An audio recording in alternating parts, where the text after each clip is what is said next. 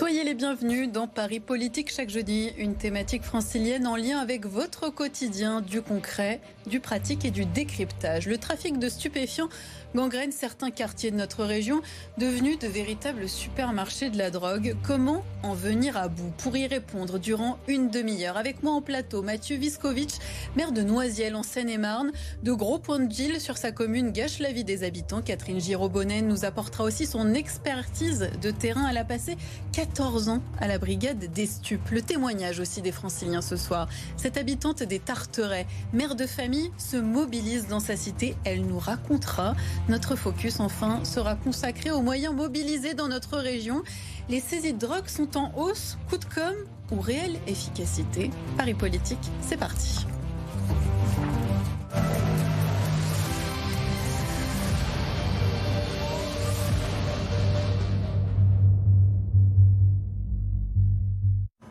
Soyez les bienvenus dans Paris Politique. Mathieu Viskovitch, bonsoir. Bonsoir madame. Vous êtes maire socialiste depuis 5 ans à Noisiel commune située en Seine-et-Marne. Nous sommes également accompagnés de Catherine Giraud-Bonnet. Soyez la bienvenue. Merci, bonsoir. Vous avez travaillé pendant 20 ans dans la lutte anti-drogue, donc 14 à la brigade des stupes, qui est des orfèvres. Vous êtes d'ailleurs l'auteur d'Infiltrer une femme aux stupes, aux éditions du Nouveau Monde. Mathieu Viskovitch, on va commencer euh, avec vous. Il y a plusieurs euh, gros points de deal sur votre commune, deux, il me semble. Est-ce que vous pouvez nous expliquer où ils se trouvent et comment sont-ils organisés sur la commune Alors ces, deux points de deal sont situés dans le même quartier, le, quartier euh, des deux parcs, ils sont organisés euh, très simplement. C'est une entreprise structurée avec des employés qui le matin ont une prise de service. En général, vers 11 h du matin, le repas est livré. Le repas n'est pas très varié, mais il est livré tous les jours. Et ils ont une fin de service. Il y a des horaires de travail à respecter. Chacun est placé à un endroit. Et je peux vous dire qu'au quotidien, c'est vraiment des nuisances, et je pèse mes mots pour les habitants de ce quartier. Est-ce qu'on se retrouve avec des quartiers ou des parties de quartiers aux mains des dealers? Non, je n'irai pas jusque-là, en tout cas s'agissant de Noisiel.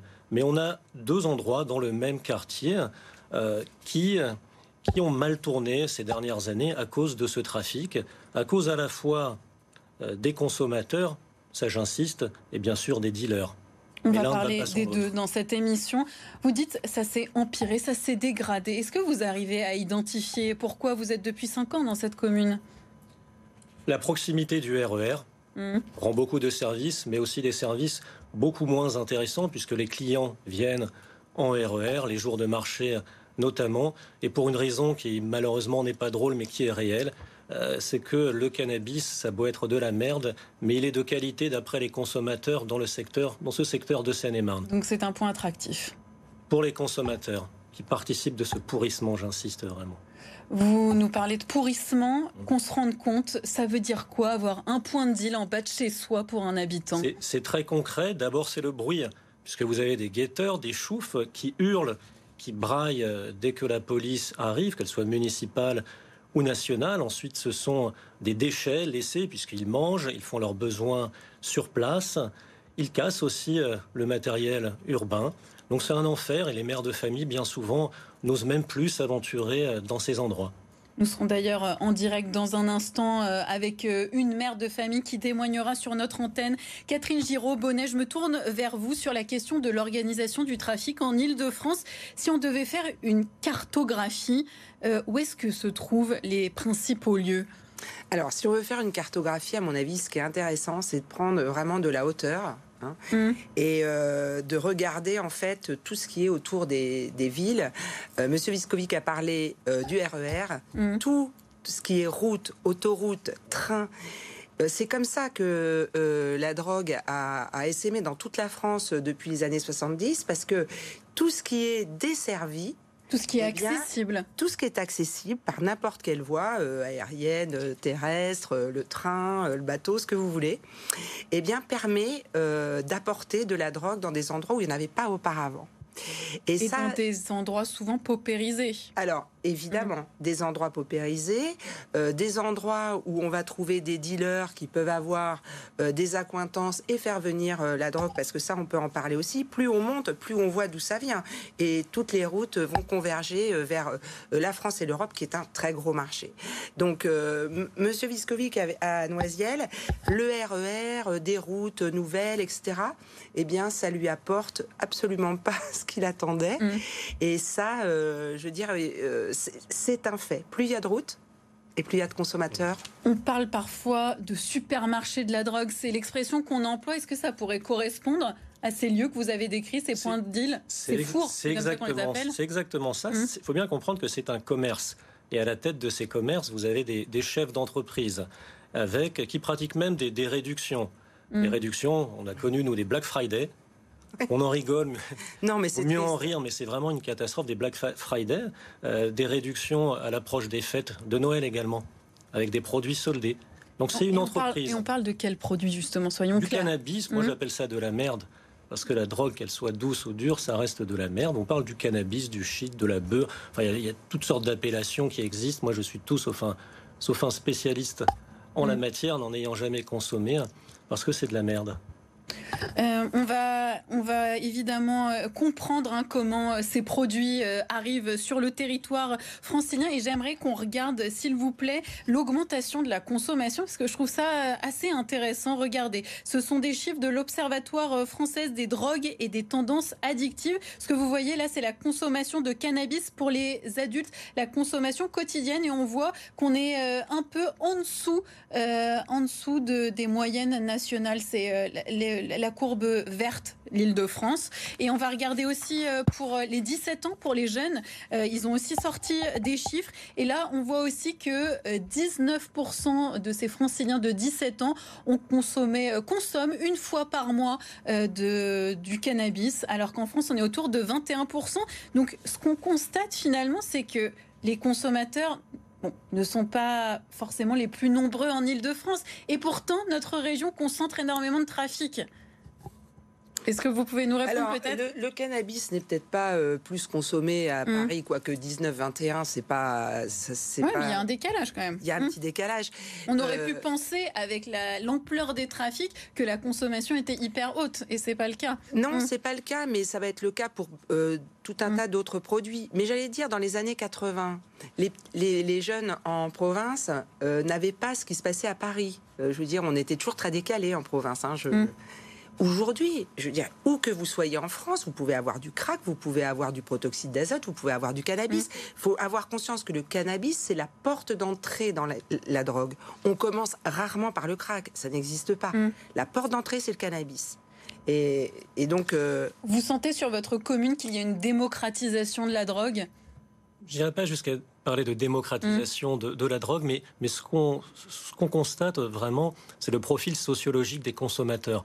Et là, toutes les classes sociales ou, et, culturelles sont concernées par la consommation du cannabis. On a pu voir, grâce à la vidéoprotection, des parents d'élèves aller acheter du cannabis avant d'aller récupérer les enfants à la sortie de l'école ou du centre de loisirs. Vraiment, toutes les générations sont concernées. C'est très inquiétant. Donc voilà pour euh, les consommateurs. On va aussi parler de ces euh, dealers. Euh, qui sont-ils les dealers qui opèrent dans, dans, dans les points de deal de votre commune? Est-ce qu'on peut établir un peu leur fiche d'identité? Oui. Alors, on sait que l'organisation est souvent très hiérarchisée. Il y a beaucoup de monde. Ça, c'est certain. Mm. Ils pratiquent vraiment une division du travail. Mais vous en avez peut-être rencontré d'ailleurs. Ah oui, mais on, les rencontre. À force, on, finit même par les connaître, mm. notamment les, guetteurs et, les dealers, ceux qui sont vraiment au bas de l'échelle, ceux qui tirent les, ficelles, on les rencontre jamais. Ils vous disent quoi quand vous les rencontrez ben, Moi, je vais vous raconter. Vous nouez un dialogue Je vais vous mm. raconter une anecdote. Il y a trois ans, nous avons installé de la vidéoprotection dans un autre quartier mhm. où le trafic de stupéfiants était implanté. Ensuite, il s'est déplacé. Ça les a tellement désorganisés que même moi, ils sont venus me voir en me disant Mais chef, chef on n'est pas prêt, on a besoin d'une semaine pour, pour, notre plan B. Vous leur avez répondu quoi? Qu'ils n'étaient pas sérieux, mhm. qu'il n'y avait pas de plan B à avoir et qu'on les lâcherait pas. Mais ce qui est fou dans ce que vous nous racontez, c'est que, c'est que oui, il y a une, un sentiment que tout ça est normal. Pourquoi Un sentiment d'impunité. Hein. Regardez, vous avez même des, dealers passent au tribunal, ressortent libres ils viennent nous narguer devant les caméras de vidéoprotection. Ils font signe à la police. Au fait, je suis de retour. Hein. Dans l'organisation humaine du trafic, on sent qu'il y a eu euh, des évolutions sur les dix dernières années. Alors peut-être avec des dealers aussi de plus en plus jeunes, peut-être de plus en plus violent aussi de plus, en, de plus en plus jeunes, oui. Et mhm. c'est là où parfois on se demande euh, pourquoi des jeunes de 13 ans sont en train de faire euh, du chouf, alors que... Du chouf, vous pouvez nous ah, préciser de, la surveillance mhm. euh, sur un point de deal, alors qu'aux dernières nouvelles, tous les parents reçoivent un SMS quand le, son enfant n'est pas à l'école. Donc je suis très étonnée qu'ils puissent faire perdurer ce genre d'action. Oui, ils sont de plus en plus jeunes, ils sont de plus en plus violents, il y a un grand sentiment d'impunité parce que ces jeunes font un job d'adultes, sont punis comme des enfants, c'est-à-dire la protection euh, euh, judiciaire mmh. parce qu'ils sont mineurs, parce que euh, c'est comme ça. Mais j'allais dire, le problème c'est qu'ils font des tâches d'adultes et que la sévérité n'est pas au rendez-vous. Et, on va y revenir sur la, réponse judiciaire, évidemment. Mais avant cela, on va rejoindre en direct depuis l'Essonne une de nos témoins ce soir, Fatima Si. Bonsoir et merci d'être avec nous. Vous êtes euh, présidente du collectif euh, Gilets Roses. Vous habitez Cité euh, des Tarterets dans l'Essonne. Et avec votre collectif, vous allez à la rencontre des jeunes pour renouer le dialogue. Déjà, expliquez-nous de quelle manière le trafic est présent dans votre quotidien. Bonsoir à tout le monde. Euh, excusez-moi, je viens de monter les escaliers, je rentre juste. Reprenez votre souffle. Donc c'est vrai que euh, on a vécu beaucoup de drames dans les cités et tout, mais maintenant vraiment c'est calme, c'est vraiment calme maintenant. Voilà, là vous voyez bien, je rentre de ma route, euh, mais franchement c'est ça va, ça va, on se plaint plus par rapport à avant. Il y a Alors, une Qu'est-ce qui a fait changer les choses? C'est plutôt une bonne nouvelle que les choses aillent mieux. Est-ce que vous, vous avez pu euh, discuter avec ces jeunes, ces jeunes qui sont entrés dans le trafic de drogue? Euh, oui, oui, on a des, euh, on connaît pas mal de jeunes. Bon, bon ils se cachent hein, parce qu'ils veulent pas que les mamans les voient. Franchement, ils se cachent. Mais nous, on a accès, on va les voir, on parle avec eux. C'est important de alors justement, qu'est-ce qu'ils vous disent? Parce que on vient d'en parler, hein, certains points de vue sont très rémunérateurs. Euh, on touche euh, des sommes d'argent même si on est jeune. Euh, c'est attrayant. Qu'est-ce qui peut faire le poids pour proposer une alternative? Donc, qu'est-ce qui peut faire le En fait, nous, on, les pousse toujours à être mieux que de gagner leur argent. C'est ça qu'on leur dit. C'est bien, l'argent facile, c'est très bien. Mais ça sert à quoi d'avoir de l'argent, beaucoup d'argent, et ne pas en profiter? Parce qu'ils euh, risquent, soit ils vont en prison, soit euh, il y a les guérillas entre les bandes, donc euh, ils peuvent être blessés, même tués. Hmm. Donc ça sert à quoi d'avoir, de ramasser l'argent facilement, de ne pas en profiter? On essaie de sensibiliser avec des phrases choc. De, que, que, Quelle phrase choc, par exemple? Comment Quelle phrase choc, par exemple euh, phrase, euh, phrase de maman. Phrase de maman, ça veut dire, bon, un exemple, je veux dire, vous prenez un millionnaire qui est en phase terminale. Donc, euh, ça sert à quoi qu'il est millionnaire Il ne peut pas en profiter. Il aurait aimé par la santé ne pas avoir d'argent. Je vous, vous, avez plein, vous êtes plein aux as, mais vous ne pouvez pas en jouir. Parce qu'on sait, on sait que vous ne travaillez pas, vous n'avez pas les moyens. Cet argent vient d'où? Donc, on essaie de les sensibiliser, de, de leur faire comprendre c'est mieux de gagner son propre argent que mm. l'argent. Et nous, vraiment, on, on, a fait un travail vraiment extraordinaire à ce sujet-là, euh, sur la sensibilisation. C'est très important parce mm. que un jeune qui a fait son choix, on peut rien faire. Mais on peut que sensibiliser les risques. De, le, risque, c'est quoi? C'est d'avoir un casier, euh, risquer sa vie, euh, parce qu'il y en a plein de jeunes. Combien de jeunes qui sont tombés dans la délinquance? Combien de jeunes Mm. que, qui a été victime euh, de. Et il faut dire que c'est vrai, par exemple, cité des Tarterets, le trafic de drogue conduit à des, des situations de haute tension avec des affrontements entre les jeunes et les forces de l'ordre. Donc forcément, euh, tout ça crée des situations explosives. donc vous avez l'impression que ces jeunes qui n'ont pas encore fait leur choix, comme vous l'avez dit, ils sont sensibles à, à vos arguments? En tout cas, on est écouté hein, parce que nous, en fait, on va mm. pas aller aussi dans le sens de provocation de voir les jeunes. On leur explique seulement ce qu'il faut, ce qu'il faut faire. Parce que de travailler, de faire une formation, euh, d'avoir de faire quelque chose de sa vie, de gagner sa vie mm. honnêtement. Voilà. Après, nous, on voit mm. pas. Franchement, dans le quartier, on voit pas la délinquance, ni on voit rien du tout. Nous, ce qu'on voit, c'est les jeunes.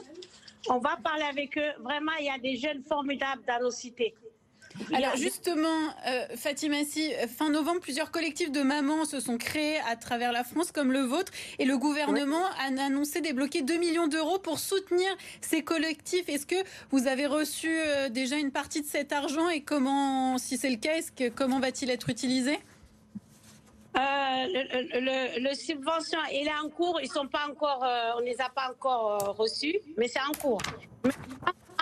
Je, félicite Madame la ministre, Madame E, d'avoir euh, eu cette initiative-là de récompenser euh, les femmes vraiment qui travaillent dans les cités, pour les femmes mm. qui travaillent pour l'apaisement des cités. Franchement, elle, a mis le doigt où il fallait parce que ces femmes-là ont toujours travaillé dans l'ombre. On les a jamais mis dans, euh, en visibilité. C'est important. C'est très important d'encourager ça parce que vraiment, ça fait euh, apporter un apaisement parce que nous, les habitants des quartiers, c'est les premiers victimes de ces émeutes, de ces délinquances, c'est nous-mêmes. Donc maintenant, franchement, ces jeunes-là nous respectent, vraiment ils nous respectent et ils nous écoutent aussi. Et, Merci euh, beaucoup Fatima Tassi. Merci beaucoup d'avoir été euh, avec nous. Évidemment, votre travail est précieux euh, sur le terrain et merci de l'avoir euh, partagé avec nous ce soir. je vais me tourner vers vous, monsieur le maire. Comment justement montrer à ces jeunes qu'ils sont victimes de ces réseaux? Alors, ça passe évidemment par l'intervention d'habitants comme cette maman qui fait un travail formidable. Et sinon, la mairie, qu'est-ce qu'elle peut mettre en place, par exemple? C'est une solution, mais il y a aussi un gros travail de sensibilisation à faire dans les collèges, dans les lycées pour rappeler que la drogue, fut-elle douce, reste de la drogue. Et inciter nos jeunes à rester dans le droit chemin, ça peut paraître vieux jeu, mais il vaut mieux faire du sport, ouvrir un livre, que de se livrer à ce trafic qui, rapporte très peu en réalité quand on est guetteur, puisque les plus jeunes sont guetteurs. C'est 70 mm. euros à 100 euros la journée. C'est moins que le SMIC horaire, puisqu'ils travaillent 12 heures en général. Je pense qu'on a bien planté le décor, compris les euh, différents enjeux autour de ces scènes de trafic. C'est complexe, pardon, mais euh, on va réfléchir aux solutions euh, ensemble. On l'a déjà un peu évoqué avec Fatima Tassi. Et on va poursuivre. Déjà, on va voir quels sont les moyens mobilisés dans notre région pour lutter. C'est l'heure de notre focus.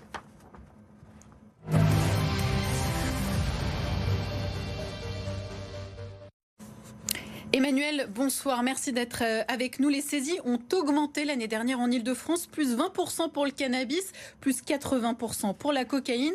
Clairement, le ministère de l'Intérieur veut montrer qu'il agit sur le terrain dans notre région. Oui, effectivement, à la question que fait la police face au trafic de drogue? Eh bien, elle répond qu'elle est à la manœuvre. La preuve en images toutes les semaines dans la presse, euh, sur le compte Twitter de la préfecture de police de Paris, des saisies euh, de drogue, cannabis, cocaïne, héroïne. Tous les territoires sont concernés, de la Seine-et-Marne au quartier chic de l'Ouest parisien. La lutte contre le trafic de drogue décrétée priorité du quinquennat en 2019. Le gouvernement a dévoilé euh, son plan national contre les stupéfiants avec six objectifs, dont l'accroissement de la lutte contre l'économie ou encore le, renforcement de la saisie des avoirs criminels. Euh, dans ce plan, la création de l'OFAST, chef de file de tous les services euh, français dans la lutte euh, contre les trafics. Va de la brigade des stupes à la police municipale jusqu'aux bailleurs sociaux ou encore les régies de transport urbain. Pour accompagner ces acteurs, eh bien, 55 mesures ont été mises en place, dont la création de la carte des points de en Ile-de-France. Alors, fin 2020, on en dénombrait 966 sur toute la région. Fin 2021, eh bien, le ministère de l'Intérieur annonce euh, le démantèlement de 87 euh, points de deal en Ile-de-France. Un constat qui laisse sceptique les syndicats, car euh, selon eux, si on supprime un point de deal dans un hall et qu'il se déplace dans un autre, on n'aura rien réglé du tout, témoigne l'un d'entre eux. Alors là, on parle de l'action des forces de l'ordre. Qu'en est-il de la réponse judiciaire tant décrié euh, dans les affaires euh, de trafic de stupéfiants, eh bien, euh, l'an dernier, 9732 personnes ont été écrouées pour des infractions en lien avec le trafic de stupéfiants dans la région parisienne, soit une hausse de 40% par rapport à 2019 des chiffres qui sont positifs évidemment, mais si on regarde l'évolution des réponses pénales aux affaires de stupéfiants en région parisienne, eh bien on s'aperçoit que en 2001 par exemple, 20% d'entre elles n'étaient classées sans suite, 2% désormais en 2019, mais la majorité d'entre elles eh bien, euh, se soldent par une alternative aux poursuites, c'est-à-dire euh, soit un rappel à la loi ou des avertissements. 92% hein, des affaires donc ont une euh, suite telle que celle-ci. Pourtant, il faut continuer à harceler les dealers. La phrase, elle est de Gérald Darmanin et ça passe par le renfort des effectifs sur le terrain. En novembre dernier, le ministre de l'Intérieur annonce d'ailleurs des renforts lors d'une visite surprise à Argenteuil sur fond de violence urbaine. Un chiffre, hein, on le voit, 50 euh, policiers en plus rien que dans la commune euh, du Val d'Oise. On est au mois de février pour le moment à Argenteuil, eh on attend toujours ces renforts, ce qui m'amène à vous poser cette question. Mathieu Viscovic, n'y a-t-il pas trop de décalage entre le discours politique et les mesures concrètes sur le terrain? On vous écoute.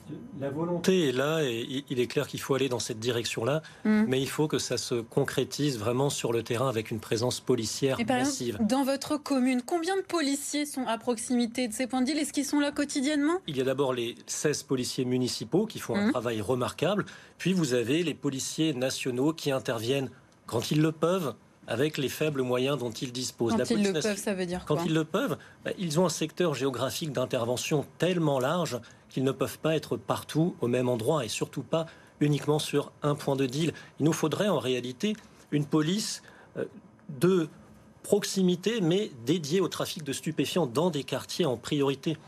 Oui, parce que dans votre commune, il y a des quartiers de reconquête républicaine. Ça Ça change pas grand-chose, du coup. Non, tant que vous n'aurez mmh. pas une présence policière mmh. massive, il faut occuper le terrain.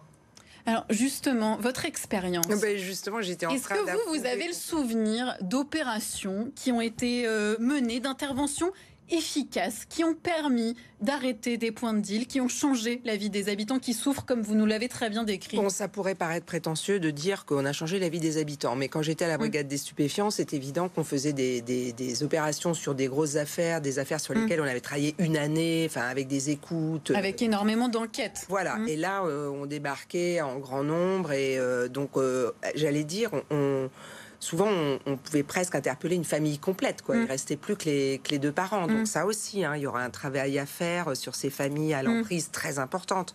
Mais le plus important, c'est une présence, j'allais dire, permanente. Parce que ces gens qui font du trafic, dès qu'il n'y a personne, eh ben, ils s'en donnent à cœur joie. Parce qu'en plus, je pense que c'est très compliqué pour les habitants et même quand on regarde de l'extérieur, de se dire ça se déroule sous nos yeux. Ah, mais bien sûr. Le, le flagrant délit, il est là. Ils ont l'impression que nous n'agissons pas. Ben oui, mais d'où vient cette impression C'est parce qu'il n'y a pas de moyens. Ou qu'il tarde à venir. Pas simplement parce qu'il n'y a pas de moyens, mais vous avez aussi souvent une réponse judiciaire qui n'est pas à la hauteur. Quand on revoit sortir après une garde à vue ou après une comparution immédiate un dealer et qui reprend place ou un guetteur sur son point de deal, là les habitants ne, comprennent pas.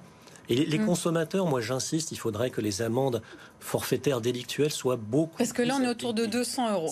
Oui, mais euh, c'est un forfait. Hum. Oui, mais et le gros problème. Il faudrait qu'elle monte à combien Il faudrait déjà que les polices municipales disposent de ce pouvoir d'amende forfaitaire délictuelle. Aujourd'hui, seule la police nationale peut délivrer de telles amendes en direction des, consommateurs. C'est-à-dire, les policiers municipaux de Noisiel, quand ils arrêtent, et ils le font tous les jours, des consommateurs, le temps qu'ils les amènent au commissariat, hum. il peut se passer beaucoup de temps, et en attendant, les autres consommateurs arrivent.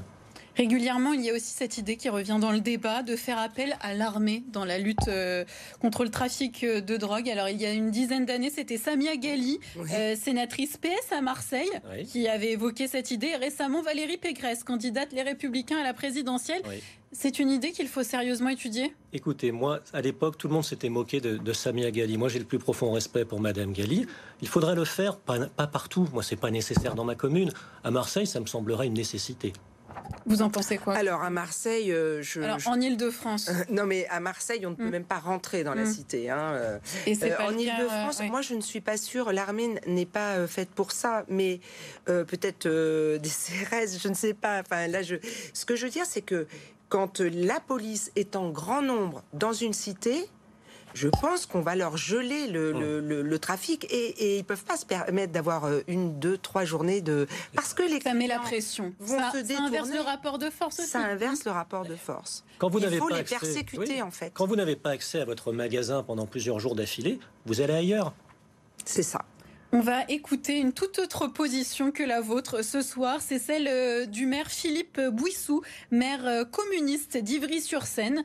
La police nationale a démantelé un gros point de deal sur sa commune. Il loue d'ailleurs le travail de cette police, mais il y a un mais qu'un four a été euh, cassé euh, et qu'il y a été mis un terme par la, police nationale, ben ça se déplace, ça va ailleurs et ça règle jamais le problème de fond. C'est le cannabis qui sert de base financière euh, à tout ça et donc si on légalise le cannabis, je dirais on coupe l'herbe sous l'herbe, c'est le cas de le dire, sous le pied euh, des trafiquants. Euh, et euh, du coup, les autres produits seront beaucoup plus difficiles à structurer et à diffuser à partir du moment où la base commerciale qu'est le cannabis serait légalisée. Et il ne faut pas banaliser l'usage de ces produits. Je propose simplement de mettre un terme à la délinquance que la vente de ces produits génère et d'orienter l'argent vers les politiques de prévention et de santé pour tous ceux qui sont dépendants de ces produits.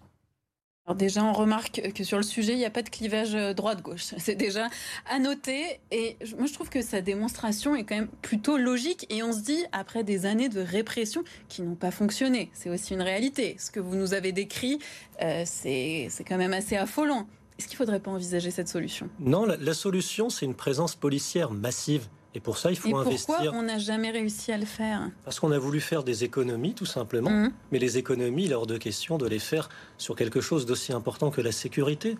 C'est la vie quotidienne des Français qui en jeu, ni plus ni moins. Est-ce que vous pensez qu'une sécurité policière massive soit aussi adaptée aux nouveaux modes de consommation. On voit par exemple l'ubérisation du trafic. Alors on va directement chez le consommateur Là, du coup, le policier, il intervient à quel moment? On commande sur son portable, on est livré sur son canapé. Tout à fait, ça c'est pas adapté non plus. Non, mais enfin, si on fait un peu plus de contrôle parfois euh, quand ils sortent des cités, euh, si on les contrôle systématiquement sur leur scooter, euh, on, va avoir du résultat. Parce que la, proposition de, de ce maire, elle est vouée à l'échec. Les cités continueront à vendre un produit moins cher aux mineurs, etc d'une autre qualité, plus fort en THC, pendant que l'État aura mis sur pied un, produit mm. euh, tout bien, tout beau, mais qui sera cher. Donc de toute façon, ailleurs, ça s'est pas passé comme les gens l'espéraient. Euh, le, le, il y aura toujours de, la vente en cité, des grossistes, euh, le cannabis du Maroc. ce sera un constat d'échec phénoménal. Mathieu Viscovitch, justement, pour euh, que ça ne soit pas un, constat d'échec phénoménal sur votre commune, très concrètement, expliquez-nous ce qui pourrait mettre fin au trafic. Combien de policiers? Quels aménagements? Assez peu de policiers finalement. Il nous faudrait au quotidien une dizaine de policiers nationaux à cette lutte. consacrés à cette lutte dans ce quartier en particulier. Et le problème serait réglé très rapidement. Des policiers armés? Les policiers, oui, les policiers nationaux sont armés. La mmh. police municipale de Noisy, elle est armée. Elle est armée aussi. Ah, pour moi, une police municipale doit être armée, c'est une évidence. Ce n'est pas le cas dans toutes euh, les communes. Et des aménagements aussi, parce qu'on se dit que réaménager l'espace urbain, ça peut être une piste. La vidéoprotection est aussi un élément de réponse, un élément parmi d'autres, mais un élément très intéressant. Merci beaucoup à vous deux d'avoir été euh, avec nous. J'espère qu'on a bien, euh, bien expliqué les enjeux autour de ce sujet complexe mais, mais si crucial dans notre région. Merci d'avoir euh, participé à Paris Politique et merci à toutes les équipes qui ont participé à la réalisation de cette émission. L'actualité continue sur BFM Paris. À tout de suite.